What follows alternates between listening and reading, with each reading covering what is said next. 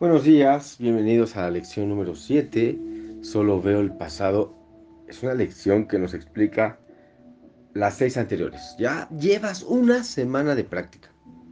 Felicidades. Tu primera semana de practicar, de, entregarte a tu lección, de saber que hay un guía y un maestro que te acompaña llamado Espíritu Santo y que lo puedes usar en el momento que tú quieras. Siete días para darnos cuenta que en todo solo vemos el pasado. Eso es porque nada significa nada, ya está. Y de todas formas el pasado es a cada instante también. Pasa y se vuelve un pasado inmediatamente. Ya lo, como empecé hace rato el video, ya es pasado. El, el audio, perdón. El error que tuve ahorita que les dije video, ya es pasado. es tan constante. Y podemos aprender a ver las cosas como son ahora, pero bueno, Solo vemos el pasado en todo. Cuando compramos los zapatos, vemos el pasado de ellos de que nos van a proteger los pies, voy a caminar más cómodo y además me pueden gustar. Solo veo el pasado en todo. Por eso cuando vemos una persona que tuvimos una situación dolorosa, pleito, rencor, y es una persona que en el fondo sí quieres ver, pero no quieres ver. pasa eso. Quiero verla, pero no quiero verla. porque solo veo el pasado. Espíritu Santo, reconozco que solo veo el pasado en esta persona. Ayúdame y enséñame a soltarlo, porque estamos aquí que aquellos que queremos paz y eso no te va a llevar ahí. Es la razón porque le, damos, le hemos dado el significado que queremos a todo, por ver el pasado.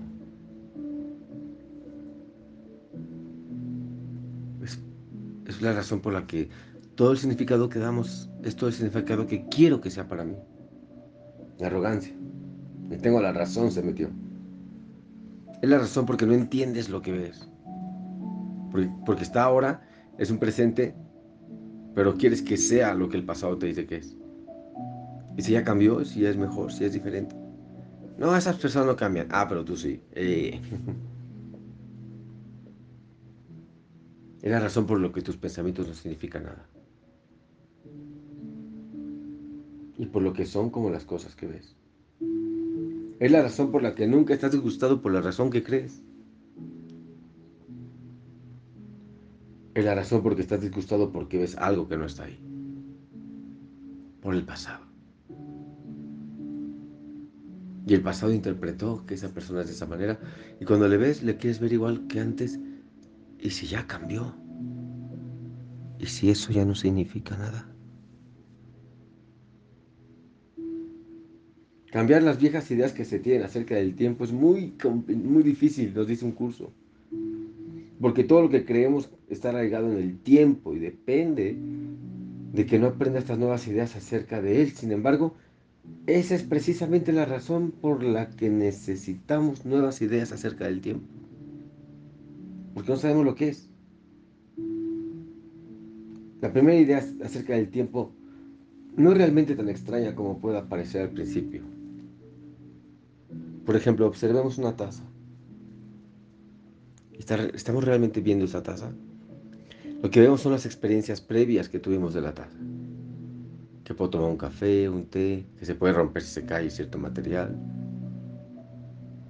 Cuando ves una flor, y lo mismo.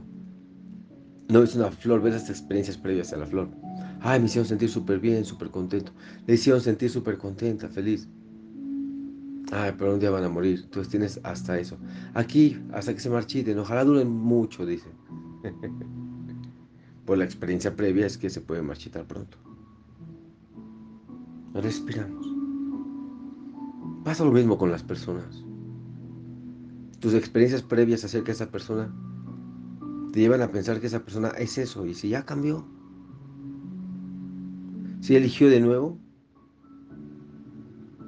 si te da miedo dar una oportunidad o, abrir la puerta a alguien que, que, te hizo daño, no lo hagas.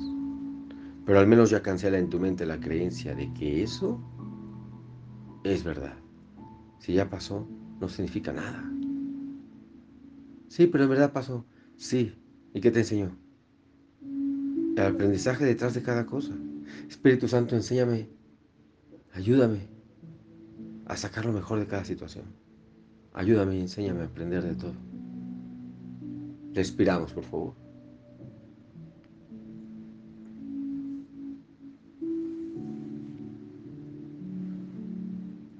¿Realmente estamos viendo?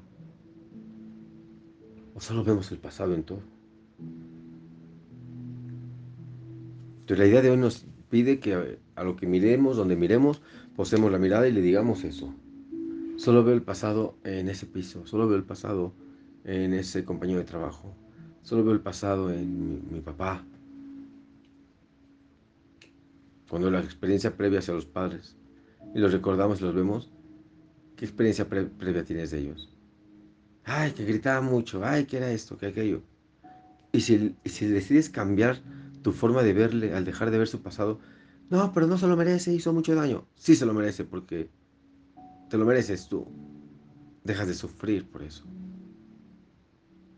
Ya te lo dije ayer, el perdón lo que hace es liberarte a ti más que al otro. También al otro, pero a ti. Y perdonar el pasado, pasar por alto el pasado, es parte de nuestro objetivo también. Durante seis días no lo dijeron. Empieza ahora. Solo veo el pasado en ti, papá, y por eso me cuesta perdonarte. Espíritu Santo, ayúdame y enséñame a que el pasado de papá no signifique nada. Ofrezco la expiación la decisión equivocada de haber creído, de haber sentido que el pasado de mi papá era importante y debería ser juzgado si no lo hizo bien. Me rindo. No quiero eso para mí. Y respira. Y así utiliza tu lección y ten un excelente día de práctica.